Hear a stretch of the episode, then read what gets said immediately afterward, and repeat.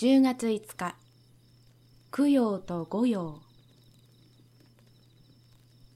江戸の方言集仏類証拠にスバルを東国にて供養の星というとある。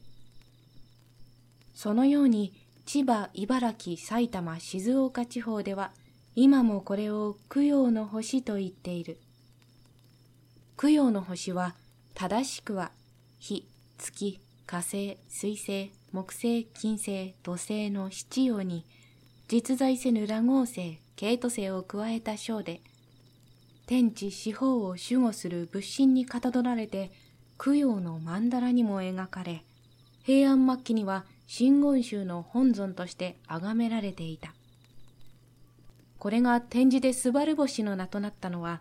七葉が北斗七星の異名となったのと同じ理由だが、星の数には関係がない。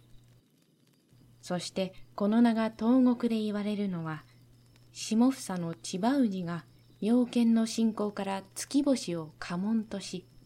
一門は七葉、供養などの星の門を用いたことに関係があると思う。ところが静岡付近では、スバルではなくカシオペアの五世を供養の星と呼んでいるという。これは北極星を中心に北斗の七葉と相対している星の群れなので、漫然と供養と呼んだものと解釈できるが、スバルの場合と違い、はっきり鮮やかな五つの星なので、私は久しく疑問にしていた。ところで戦争の間、故浅井正夫君が御前崎に近い白輪村で、王子さんと呼ばれる元漁師の老人が星をよく知っていると聞いて訪ねてみると、秋の日向で息子や孫と籠を編んでいた。そしてむしろを広げて浅井君を座らせ、ぼつぼつ話してくれた。その話の中に、新星、北極星を真にして、七葉と五葉があり、七葉が西にいる時には五葉は東に、東に見える時には西に見えると言って北の空を指さした。そして五葉の形は五つの星がくの字を二つつないだようだと土の上に点を打って書いてみせてくれた。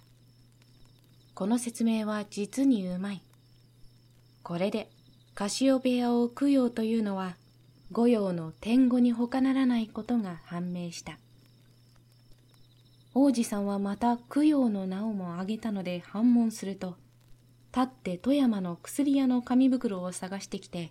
そのマークの供養を指さして、これだと答えたという、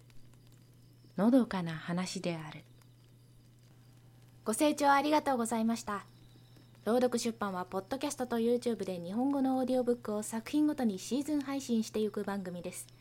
ご意見ご感想リクエストは YouTube のコメント欄もしくは Twitter までお寄せください。